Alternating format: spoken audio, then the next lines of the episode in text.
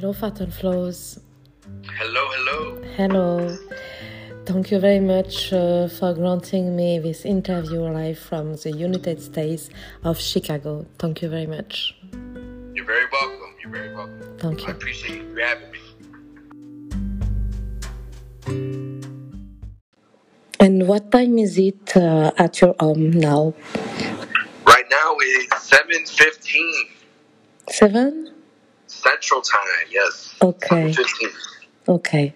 We have uh, heard of police crimes against children, and uh, is uh, is that true?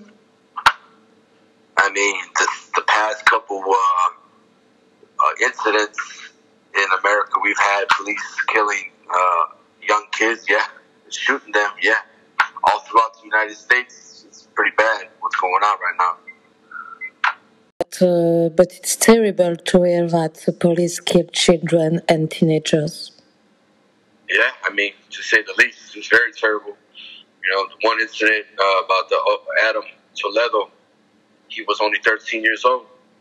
You know, and uh, a Chicago police officer shot him once in, in his chest, and he's dead, and he passed away. So yeah, you know, that's what the big thing's going on in Chicago right now, as far as you know, protesting. You know, we we dealing with know street violence every day. Besides the cops killing us, you know, we also deal with browns killing browns and blacks killing blacks. So it's just it's just a very sad scene, you know, what's going on in Chicago right now.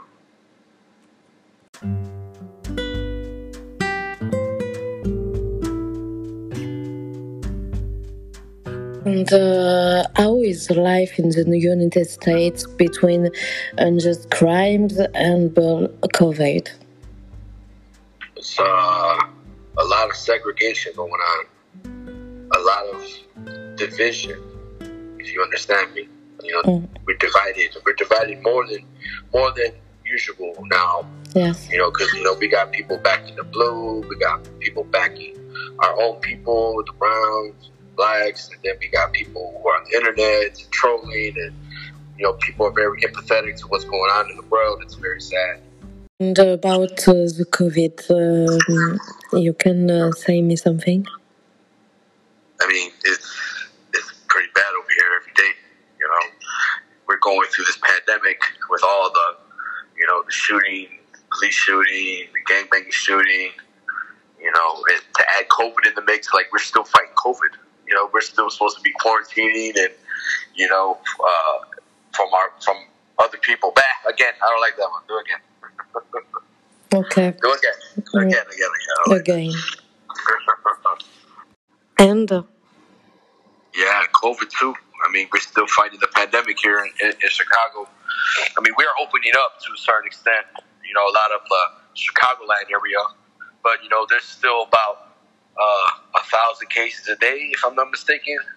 You know, with, with COVID going on, uh, you know, I survived COVID when it barely started back in April. You know, a lot of my friends got a lot of a lot of the people in the in, in the minority neighborhoods got COVID, and we all beat it. So, you know, thankfully enough, we all beat it, thank God. But, you know, we're still going, we're still fighting COVID, we're fighting police.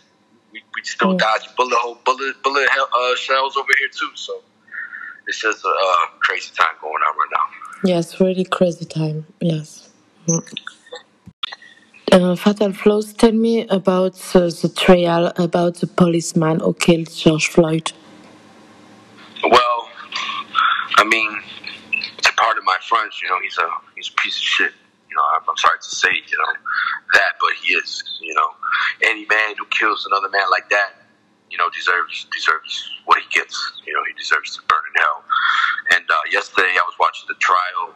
It was uh, very, very nail biting ish. You know, very, very uneasy feeling that I felt Yes. because for some reason I thought that cop was gonna be not guilty. Like they were gonna find him not guilty Mm. for something. If we were gonna, if we, if I was gonna hear not guilty, I would have been very, very disappointed, very, very upset, to say the least. But how long? How long will he stay in prison? Well, we, we don't know exactly now how, how the sentencing begins in two weeks, from what I what I understand. So in two weeks they're going to give him his sentencing. So each charge he got he got um, guilty for three charges: the manslaughter, the second degree murder, and uh, involuntary murder. Okay. So each one of them is 30 years, 20 years, and 10 years. So hopefully he gets life. I'm hoping he spends the rest of his dying days in jail. But you know, we just have to wait to see what happens. You know, with our judicial system, you never know. But as long as we got the verdict we want, that we all wanted, we're, we're good. And uh, do you think uh, that is enough? No, I, like I said, he deserves to be to die in jail. But that's just my opinion. I'm sure a lot of people will, will agree with me that he deserves to die in jail. You know, but the own police superintendent from Minnesota came and testified against Derek Chauvin, against his own, or his own officer. So once you get something like that, you know, it's it's just bad. It's just real, real bad. So I'm hmm. hoping he gets, you know, the full extent of the law. I'm hoping he does. It's very Police superintendent from Minnesota came and testified against Derek Chauvin, hmm. against his own, his own officer. So once you get something like that, you know, it's it's just bad. It's just real, real bad. So I'm hmm. hoping he gets, you know, the full extent of the law. I'm hoping he does. And uh, about life in the United States. Yeah, I mean it's it's very very uh, un, uneasy right now. You know, in certain parts of, of the country. You know, Mm. where it's mostly you know disenfranchised people, you know, marginalized people. We're we're out here and it's bad for us. You know, we don't have much escape. We don't have much uh, resources out here. You know, that that young man who got killed in my neighborhood. You know, he was outside doing bad. You know, I mean, all what kid was it at 13 years old out there doing bad? Yes. You know, at the end of the day, that was still someone's son. That was every that was every brown person's son. That was every Mexican American, Puerto Rican American son.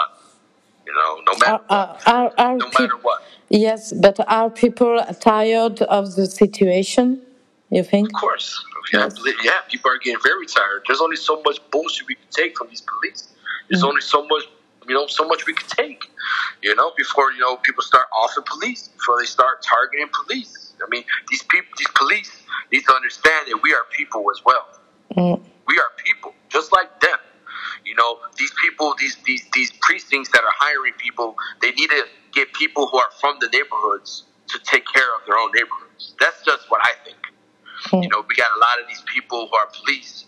They're really not from the city. You know, they might be from you know the, the Chicagoland area. They're not exactly from the neighborhoods. You know, Mm. so that's why they don't know how to talk. They don't know how to speak. You know, a lot of them have power trips. A lot of them think that they're you know you know they're they're bigger than what they are because they got a badge. You understand? Yes. Yes. and and it's like the, But the- it's- you know we it's- want we want to feel we want to feel like we, we we're you know we're human we're we're being we're Mm. being treated you know unhuman unhumanly you know in, in this in this city and in this country Uh, yes, being brown I, I know black this. Yes. Mm. especially being brown and black you know and it's it's time that you know now these police again they're, ta- they're they're getting you know arrested for what they're doing out here and it's about time But thank, thanks God, uh, all um, everything is open now in America. Well, yeah, certain places in America, yeah, it's very open. It's very open. You, you could go to a Cubs game. Yes, People it's better. Cubs games. Yes, people are going to White Sox games. Yes. You know, we're out. We're they're outside wearing a mask. there's still like twenty thousand people in stands. It's crazy. but uh, I mean, it's still it's still here. The corona has left us, but Chicago people don't care. Yes. We're still outside.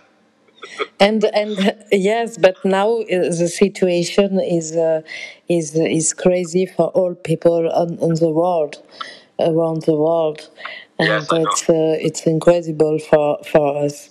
But uh, we must to be strong, really. Yes, yeah, we have to. I mean, I'm hearing it's still bad where you where you're at in Europe. You know, you're still quarantining people. They use are all on curfews. I'm hearing, you know, we don't have that over here. Nothing, no curfew. We can do anything we want. The stores are open.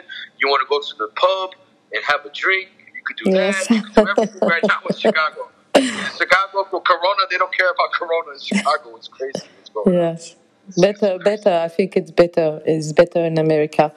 Uh, I think uh, the United States is the first uh, on the world. What do you think about this? As far as what? I mean, we are considered. You know, everyone loves America. You know, everyone comes to America for opportunity. Everybody knows America is, you know, is, is the American dream. You know, everybody wants to live the American dream. But you know, only if you're only if you're white, only if you have blonde hair and blue eyes. If you're if you're brown or black or have nappy hair, don't come to America because they don't want they don't want you here. Believe me, they don't want you here. but uh, but you think the American dream uh, uh, still exists? I mean, I, I, hate to be I hate to be negative. I, I you know I, I hate to be negative. You know these days you know, because negativity is all around us. But yeah, the, neg- the American dream for me is maybe in uh, in another country, maybe mm. in uh, maybe yes, in Puerto yes, Rico, yes. Maybe somewhere different than America. Mm-hmm. But you know, I mean, it is what it is. You know, either we either we like it or we don't, or we leave. Mm-hmm. And I'm going, I got to stay. Yeah, I'm going to stay in America. You know, hopefully the American dream finds me soon. We will see. We will see. We will see. We shall see. Mm.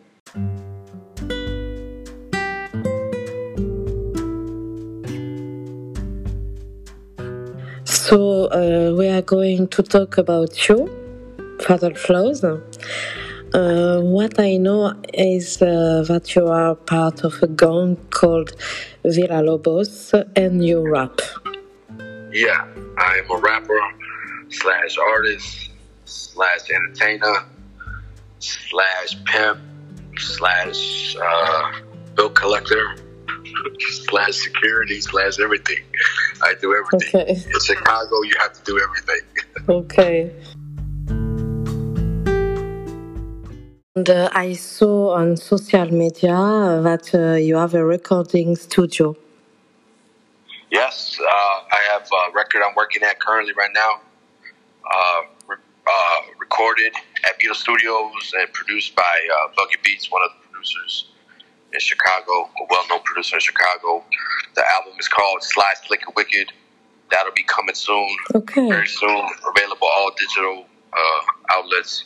Really Got a visual coming up, a video coming up as well. So just trying to stay working you know, during these crazy times, you know. Yes, yes, I know it's crazy time, but uh, but uh, you you do music. Yeah, yeah, it's it's a, it's a passion. You know, it's, it's, a business at the same time. You know, but uh, you know, it helped me out through a lot of bad parts of my life. You know, the music. It's music, your life, your music. Yeah, it's been it's been there since you know a long time. You know, it's been there for me when a lot of people weren't. So yeah, music is uh, my savior. Very cliche, but it's the truth. Okay, I, I, I know this because I speak with you uh, for a long time, and uh, yes. I know all. But uh, I, I, when when are you coming to Europe? When? soon, soon, very soon. I, I'd love to go out there. You know, and, and tour Europe. And that's in the process. Before this pandemic, I remember I had told you I already had got my passport. It was about to go over there, but then you know, all of a sudden, you know, the Corona hit and uh, haven't been able to, you know, leave the country. Okay, so, and uh, soon, very soon, very very okay, soon. okay, it's good uh, for to know this. And your projects? All my projects are on Spotify, all digital outlets, Pandora. I got an album, uh, Political Soldier, my latest, my latest project that, that's still getting a lot of numbers, still getting a lot of good reviews. That's also on YouTube and Pandora and Spotify, etc. You know, Fatal Flows, F A T E L Flows. Okay. Uh, just Google me. I'm everywhere. Digital outlet, every digital outlet. Okay, okay. Deezer, Deezer as well too. I know Deezer is one of the main platforms used. Okay, Deezer too. Okay. Fatal flows for everything. Yes, yes. Okay. Thank you very much for this podcast interview. I know that in Chicago we know you, but for another people who do not know, you I invite them to follow you on social networks. Yes, please do. Follow me into the destruction. And I would like to thank uh, you for the interview and Gospel TV and friends and all over the globe. I'd like to thank uh, yeah. people's, my people's, uh, my music people, you know, Beetle Studios, Against the Grain, Bucket Beats, you know, all my gente, much love. Thank you very much, Fatal Flows. I wish you the best and see you soon. Same to you, Sonia. Thank you. Much respect for France. Thank much love, you. respect. Thank you very much. Thank you. Bye bye.